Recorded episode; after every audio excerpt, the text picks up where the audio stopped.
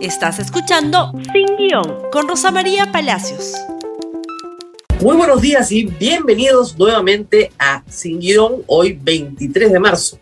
Y vamos a hablar de salud, de la crisis que tenemos actualmente en salud pública, en medio de una pandemia de la cual no hemos salido. El presidente de la República nombró como ministro de Salud a un militante de Perú Libre promocionado, patrocinado por Vladimir Cerrón. Una persona que ocupó el cargo de director regional de salud en Junín durante cinco días, porque no tenía el perfil para ser director regional de salud. Un médico que no tiene ninguna especialidad, es un médico general, eso no estaría mal, pero que en algunas circunstancias se ha presentado con un cartel detrás que dice consultorio gineco-obstetra. Pero vamos primero a sus últimas intervenciones. Acá lo vemos, acá está el ministro de Salud, en un acto de vacunación. Y hay que decirlo que con poco éxito, si me ayudan con las primeras imágenes, por favor. Ahí lo tenemos, ¿no es cierto? Está en un acto de vacunación, supuestamente promocionando la vacunación pública, un asunto que, reitero, es grave y crítico en su sector, y los periodistas se le acercan y le hacen algunas preguntas. Y quisiéramos examinar el contenido de sus respuestas. Y vamos con la primera pregunta, por favor. Se le pregunta sobre por qué está bajando dramáticamente, ¿no es cierto?, la vacunación contra el COVID-19 en el Perú. Hay que recordar que 15 millones de peruanos no tienen la tercera dosis. No tienen y cada día que pasa pierden la inmunidad que les dio las dos primeras dosis. Y esto fue lo que dijo el ministro, fíjense, esta es la razón por la cual la gente no se vacuna, no acude. ¿No? A ver, escuchemos, por favor. Tenemos 20 a 30 fallecidos diarios con esta enfermedad. Y ellos, los que están falleciendo son aquellos que no están vacunados en, en su mayor porcentaje. Por eso invoco a la población a acudir, completar su, su calendario de vacunación para que estemos protegidos. Ministro, precisamente el Colegio Médico está cuestionando su gestión porque dice que se ha desacelerado el proceso de vacunación en el país. El tema está, como ya no hay muchos casos de fallecidos, no se ve en las calles que se van muriendo, bolsas negras de cadáveres de estos pacientes de, por esta enfermedad que ha enlutado al país. Como ya no se ve, la gente también no, no toma conciencia que esta enfermedad no ha desaparecido. Entonces ya no acuden, tenemos los puntos de vacunación prácticamente vacíos.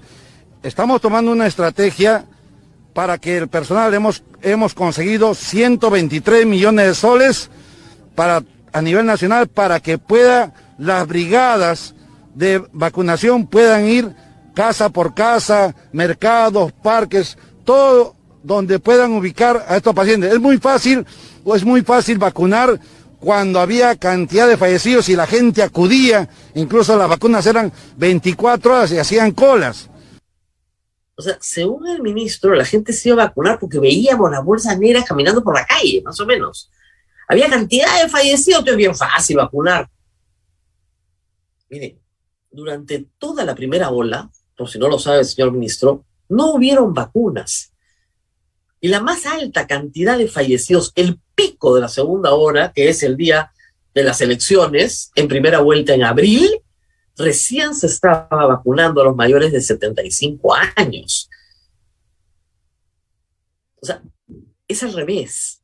Justamente porque se ha vacunado la tercera ola, que ha sido muchísimo más contagiosa que las dos primeras, ha tenido una menor letalidad.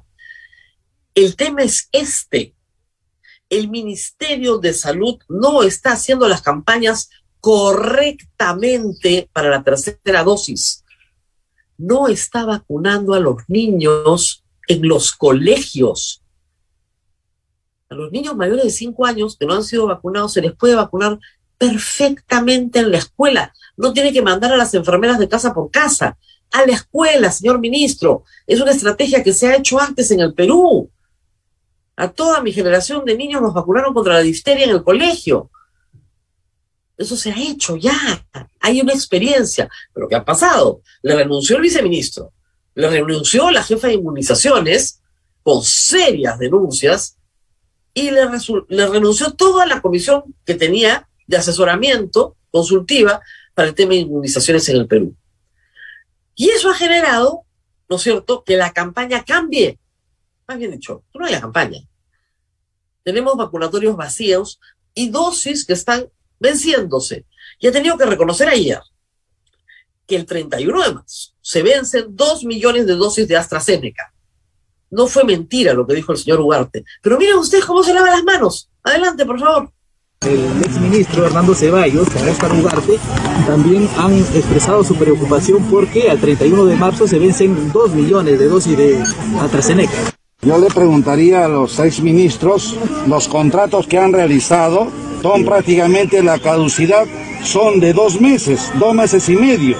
O sea, llegan medicamentos en toda la pandemia, han llegado lotes con dos meses, dos meses y medio de vencimiento. ¿Qué hicieron ellos? ¿Qué hicieron ante eso? Toda la pandemia teníamos dosis por vencerse. Eh, estamos vacunando y a nivel mundial también hay dosis que se están por vencer. Eso no es, no es nada oculto. Ahora, ¿qué se va a hacer con esas dosis? Porque estamos a pocos días. Estamos vacunando, señor a toda la población. Les invoco a acudir a los puntos de vacunación, porque usted ve que los puntos de vacunación están casi vacíos. Es bien gracioso este señor, ¿no? ¿Qué hicieron ellos? ¿Qué hicieron ellos? Vacunar, pues. Por eso no se le vencían las dosis. Si la fecha de caducidad yo sé cuál es, vacuno, pues. ¿Qué hicieron ellos? Vacunar. El señor Ceballos, que no es un médico oligarca, para utilizarla, como veremos, las denominaciones de Vladimir Cerrón, terminó su mandato con los mayores de 18 años vacunados al 84%, ¿ok? Con dos dosis. ¿Dónde se quedó atrás hace 40 días? En la tercera dosis. ¿A dónde tenían que entrar con Dori? Con la tercera dosis. ¿Por qué? Porque están perdiendo inmunidad. Aquellas personas que se pusieron las dos dosis y no se han puesto la tercera, lo más probable es que a estas alturas ya hayan perdido toda, casi toda la inmunidad que les da las dos primeras dosis que se pusieron el año pasado, ya estamos en marzo. Necesitan su tercera dosis. Tienen que ir a vacunarse, porque si no, si viene una cuarta ola, va a tener más muertos que la tercera, aunque parezca increíble, porque no se está promoviendo la tercera dosis. Y aquí un cuadro publicado ayer que da una idea clara de lo que estoy diciendo. Miren ustedes cómo se cae la vacunación en el Perú. La curva es clarísima, ¿ok? ¡Pum! Cae. Cae, pues, cae. Según cifras eh, de Juan Carvajal, utilizando cifras de Reunis del MINSA, en 40 días de su gestión, el ritmo de vacunación ha bajado en 54% a nivel nacional. Ha bajado. Cuando se fue el señor Ceballos, se vacunaban, por ejemplo, 90 mil niños al día. Ahora se están vacunando 30 mil. Ah, es que ya se vacunaron todos. No, no se han vacunado ni la mitad. Es un problemón pero este señor está muy entretenido en cualquier cosa, en acusar a los antecesores, en fin, hablar de los oligarcas o de lo que sea, menos en sacar, ¿no es cierto?, las vacunas y ponérselas a la gente antes de que venzan. Que si no puede hacer eso, no puede ser ministro. Pero en fin, ayer, al fin, al fin hay que decirlo, luego que Fuerza Popular retirara la moción de censura, el congresista de Avanza País, Diego Bazán, consiguió 33 firmas para censurar al ministro. Y acá están las personas que han presentado con su firma la moción de censura. Y dice el congresista Bazán, he presentado virtualmente la moción de censura en contra del señor Condori para que no siga ejerciendo el cargo de ministro de Salud. Agradezco a mis 32 valientes colegas, imagínense, ¿eh? hay que ser valiente para firmar esta moción que se cae de madura. Valientes colegas que la firmaron. Juntos lograremos la censura de un ministro que no merece estar en el cargo. ¿Quiénes firman? Esto es bien interesante. Firma todo Avanza País, que se han quedado solos porque ustedes saben que esto está apoyado por Fuerza Popular y Renovación. Y de Renovación solo firman tres. Y firma Montoya, que había dicho que a este ministro había que darle 30 días. 30 días a este hombre que se le cae la vacunación nacional. Firma con José Cueto y con María Jauregui. Esos tres de renovación. Nada más, ¿ah? Nada más. De Acción Popular, tres. Tres. Todo el Partido Morado, obviamente. Tres de Somos Perú, no agrupados, obviamente el señor Anderson, ¿no es cierto? Y también hay que decirlo que de Podemos firma el señor Wong. Misteriosamente, ¿no? Después de todas las denuncias contra él por los favores obtenidos de este gobierno. De APP también hay un grupito de seis, pero hasta que no firmen, si, si no votan todos a favor de la moción de censura, no hay moción de censura, pues.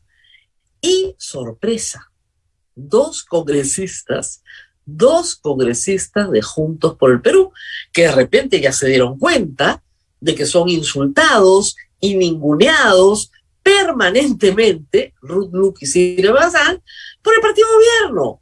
De repente acaban de darse cuenta que son oposición. O de repente se acaban de dar cuenta de que hay un, contubernio, por llamarlo de alguna manera, entre el señor Hernán Condori y el doctor Aguinaga, su buen amigo, felicitado, tan querido. Vamos a recordar eso también. Esta es la moción de censura presentada, por favor, si me ayudan, donde el documento, donde se presenta virtualmente, pero vale, y se tiene que tomar cuenta de, esta moción en la próxima sesión del Pleno y luego fijar fecha para su debate, que tiene que ser entre el tercero, el segundo, creo, y el décimo día de presentada. A veces acortan los plazos, a veces los alargan, vamos a ver qué hace la mesa directiva. Pero hay más que decir. A ver, el señor Vladimir Sarrón, ya les he explicado, Condori es el mejor cuadro médico de Perú Libre. Lo mejor que tienen. Si no, no lo hubieran puesto ministro. Este es su mejor cuadro. ¿Se imaginan cómo se lo restó? Y claro, Vladimir Sarrón lo tiene que defender. Y esto es lo que ha dicho. Por favor, el señor que está eh, condenado, condenado, ¿ah? pero hace política Veamos lo que dice. Hace poco hubo, a ver compatriotas, hace poco hubo una polémica con el ministro de, de Salud, con el doctor Condori. Y ahí veíamos y vemos hasta ahora cómo el Colegio Médico del Perú comienza a atacar a su agremiado. Y duramente, lógicamente escondiendo dentro de ese ataque escondiéndose tras el tema científico de que él no habría eh, postulado un medicamento reconocido, se esconde un racismo y un clasismo. En tal sentido, observamos también de que el mismo colegio médico comienza a atacar a su agremiado. Y ellos piensan de que el Ministerio de Salud es propiedad de ese sector del colegio. En otras palabras, nosotros debemos responderle así, que el Ministerio de Salud no es propiedad de los médicos de la élite oligarca, también es propiedad, entre comillas, ¿no? Porque al final nadie es dueño de estas cosas, de los médicos del pueblo. Entonces llega un momento, llega un momento en que el médico tiene que luchar contra su propio colegio, porque su colegio representa una clase social distinta a, la de los médicos del pueblo. Esa es la diferencia. Señor de Cerrón cree que el colegio médico es un sindicato. No, no es un sindicato. Los colegios profesionales defienden la deontología de esa profesión. Y el señor Condori tiene problemas éticos. Le anoto dos, sencillitos. Uno que ya estaba en investigación. Presentarse como gineco-obstetra con tremendo cartel detrás, cuando no lo es porque no tiene la especialidad. Y el segundo, ya cuando era ministro, utilizar a un bebito para su campaña publicitaria, para hacerse el buenito, publicando la identidad y la fotografía del niño, dejándolo filmar, él parado en Palacio de Gobierno recibiendo una criatura, volándose el sistema de referencia y contrarreferencia, utilizando a un paciente. Eso es un problema ético, oligarca o del pueblo. Y eso es lo que tiene que defender el Colegio Médico del Perú. La deontología, cosa que el señor Cerrón no sabe o no conoce. No es que luche contra su agremiado. Y discúlpenme, ¿no? Pero hay que volver a decirlo una vez más. Esta idea de crear clases médico oligarca contra médico del pueblo, se la habrán enseñado en Cuba, ¿no es cierto? Esa dialéctica mal concebida. Pero yo cuando me atiendo con un médico, espero que sea un buen profesional, que alivie mi dolor. Eso es lo que espero. No que sea un médico de la chacra o del pueblo o un médico oligarca. ¿Cuáles son los antecedentes del señor Condor? Ya hemos dicho algunos. Una investigación en el Colegio Médico del Perú. Una investigación penal también, por si acaso, también, también, por si acaso. Según él, solamente porque él recibió el dinero del CAFAE, ¿no? Pero qué raro que todos los CAS les daban 10 soles en la Merced. Raro, ¿no? Eso está en investigación. Pero muy bien, tenemos al doctor Condori, acá tenemos algunas imágenes que ustedes recuerdan, ofreciendo pues agüita arracimiada. Arriba también dice, si lo ven bien, consultorio gineco obstétrico, porque dice que la obstetra es su mujer, pero abajo dice doctor Hernán Condori Machado. Pero en fin, esas imágenes dice que las pone para su familia, para sus amigos, que no está ofreciendo ningún producto, pero lo tiene en la mano, lo enseña a la cámara, te dice cómo usarlo, que no lo vende, solo lo promociona, nada más. Es agua. Y ha tenido que reconocerlo ante el Congreso y decir que ya quiero olvidar el incidente. No lo vamos a olvidar porque lamentablemente tenemos charlatanes pues en el Perú y hay que combatirlos. Tenemos bebedores de dióxido de cloro, ¿no? Tenemos que combatirlos también, porque hacen daño, porque no ayudan y no mejoran la salud de las personas. Y esta falta de credibilidad en el médico hace que muchas veces la gente no se acerque a recibir su vacuna. Muy bien. Luego, miren lo que dice, ya lo olvidó, ¿no? Lo que dice cuando ya es ministro sobre la agüita racimada. Ya es ministro, está en Consejo de Ministros, escuchen por favor. Siempre he trabajado en la parte preventiva promocional en mis 23, 24 años de médico y no he borrado nada de lo que es de mi página del Face. Ahí ustedes pueden ingresar. No, no tengo por qué borrar nada. Y una de ellas, de repente, he hecho diferentes publicaciones sobre hepatitis, sobre el uso del pulsoxímetro y así eh, sobre el COVID, sobre lo que es la vacunación y diferentes videos eh, para poder educar a la población. Y de repente eh, este producto, que no, no le voy a hacer propaganda, este producto es un tipo de agua racimada y que tiene permiso de la DIGEMIT, de DIGESA y de la FDA y que se puede comercializar en las diferentes boticas y farmacias. Es un producto que es a nivel mundial, en diferentes países tiene su patente. Puede ingresar al NHT Global y ahí lo van a ver. Y ahí tiene permiso, como le digo, de todas estas entidades que autorizan la venta de estos productos. Porque yo soy un médico profesional y me gusta trabajar con mis pacientes Pueden averiguar mi labor como médico en Chanchamayo y siempre he hecho la labor como, como médico en la parte preventiva. ¿Sí? Muchas gracias. Dije MIT, FDA, el mundo entero, patentes.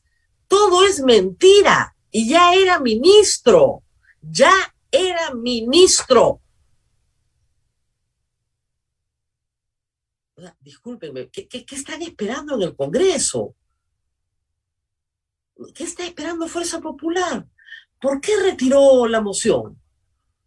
¿Por qué retiró la moción? ¿Por qué no ha querido firmar esta moción? Porque este ministro, igual como pasó con Kuczynski, con el ministro D'Alessio, es el que controla la junta médica que va a entrar a Barbadillo posteriormente a ver el estado de salud del presidente Alberto Fujimori. Ese es el problemita que tenemos porque digamos que el lazo con Fuerza Popular ha querido crear el señor Condori. Escuchemos lo que dijo del doctor Aguinaga. Referirme y felicitar al doctor Alejandro Aguinaga, ya que él fue ministro de Salud. Usted con su equipo, señor doctor Alejandro Aguinaga, elaboraron un manual para la prevención de cáncer de cuello uterino para la detección temprana el año 2010. Esto, doctor Aguinaga, es una de las buenas cosas, entre muchas, que usted ha hecho cuando fue ministro de Salud, gracias a ese manual, mediante el cual diagnosticamos más de 50 casos, 50% de casos de cáncer de cuello uterino, donde no hay especialistas allá en el Perú profundo, porque señora presidenta, del 100% de especialistas, 50% se quedan acá en la ciudad de Lima. Ya lo hemos dicho, lo tenemos que volver a decir. En el 2010, el señor Aguinada no era ministro de Salud, fue ministro de Salud en los noventas. Primero fue viceministro, después ministro. Actualmente está procesado por el caso de esterilizaciones forzadas en el Perú. Además, fue partícipe del escándalo del vacunagate, porque lo vacunaron. Creo que lo vacunaron tres veces. Y hay que decir que este señor Condori iba a denunciar a los miembros del Vacunagate. Ahora sí, él les iba a aplicar sanciones verdaderas. Ah, no, con Aguinaga no tiene problema.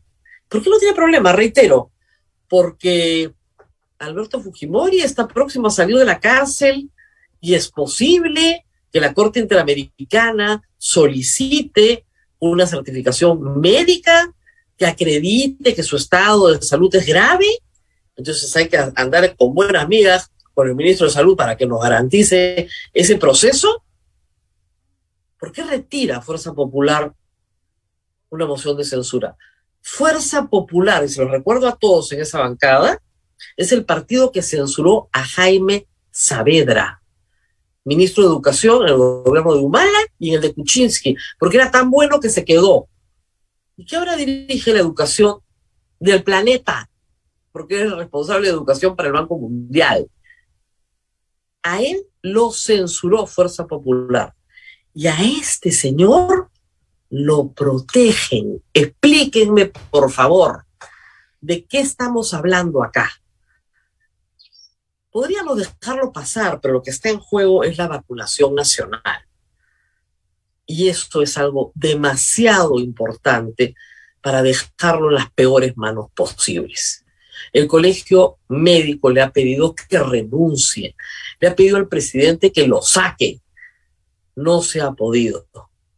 Los ahijados de Vladimir Cerrón son la élite, lo mejor de Perú Libre. Conjuntamente con el ministro de Energía y Minas, al cual también deberían sacar después del desmadre en Petroperú, ¿no es cierto? Le están haciendo un daño enorme al país. Nos tenemos que despedir, nos hemos pasado larga, largamente la hora, finalmente no nos queda más que despedirnos. Nos reencontramos mañana, pero no se olviden de compartir este programa en Facebook, en Twitter, en Instagram, en YouTube, en TikTok, donde quieran. Lo compartan, lo compartan, lo compartan. Nos vemos el día de mañana. Gracias por escuchar Sin Guión con Rosa María Palacios. Suscríbete para que disfrutes más contenidos.